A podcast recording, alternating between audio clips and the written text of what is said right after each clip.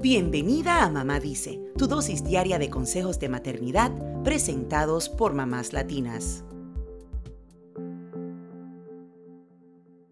Hay tantos mitos sobre la adolescencia que hasta se dice que es la peor etapa de nuestros hijos.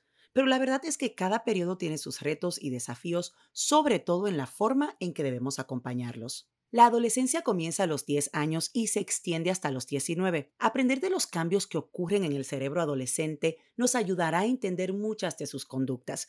Hoy te presento estos 10 cambios que debes conocer. Número 1. En la adolescencia, el cerebro tiene dificultades para frenar los impulsos. Antes de tildarlos de rebeldes o incontrolables, debemos entender que la gestión de los impulsos depende de ciertas condiciones en la corteza prefrontal del cerebro, las cuales aún no están desarrolladas en los adolescentes.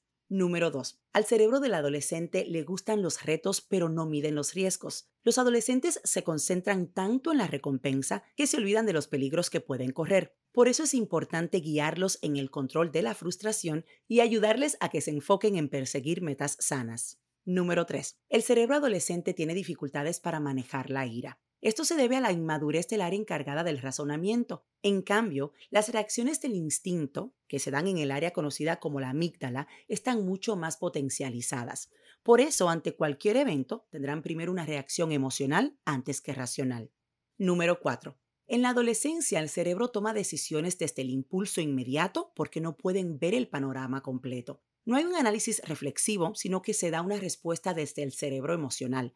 Por eso pasan por alto información que podría tener efectos en sus decisiones. Número 5. Los adolescentes tienen la oportunidad de construir el cerebro que les acompañará en su vida.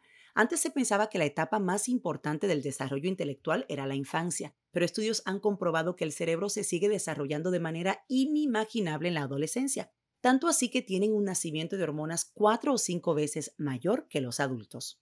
Número 6. El cerebro adolescente tiene una gran plasticidad, lo cual tiene sus ventajas, pero también riesgos. Esto quiere decir que tiene una gran capacidad de aprender y plasmar lo aprendido.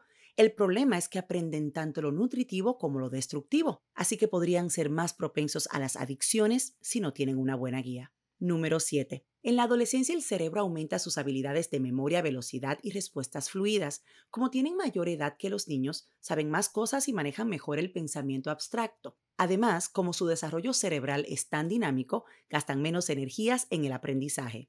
Número 8. Tienen un cambio impresionante en el desarrollo del cerebro llamado cerebro social. Este contiene las regiones implicadas en la interacción y comprensión hacia otros. Por eso, en la adolescencia el sentido de pertenencia y el compromiso con distintas causas sociales están arraigado. También se produce una separación emocional de la familia que les permite sumar a su vida nuevos miembros a los que se sienten leales. Número 9. El cerebro alcanza su madurez aproximadamente a los 26 años en los varones y a los 21 en las mujeres. Es en estas edades que los seres humanos alcanzamos una mejor capacidad de juicio, planeación y de medir los efectos de nuestras decisiones.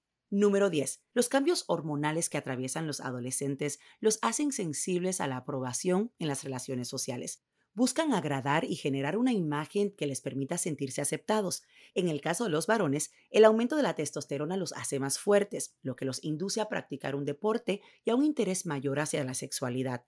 Los varones también generan vasopresina, que aumenta sus deseos de competencia y conductas de riesgo. La adolescencia es una etapa en la que tus hijos pueden desarrollar su potencial si les das un buen acompañamiento y les permites experimentar desde un lugar sano. Eso es todo por hoy. Acompáñanos mañana con más consejitos aquí en Mamá Dice y síguenos en mamáslatinas.com, Mamás Latinas en Instagram y Facebook y Mamás Latinas USA en Twitter.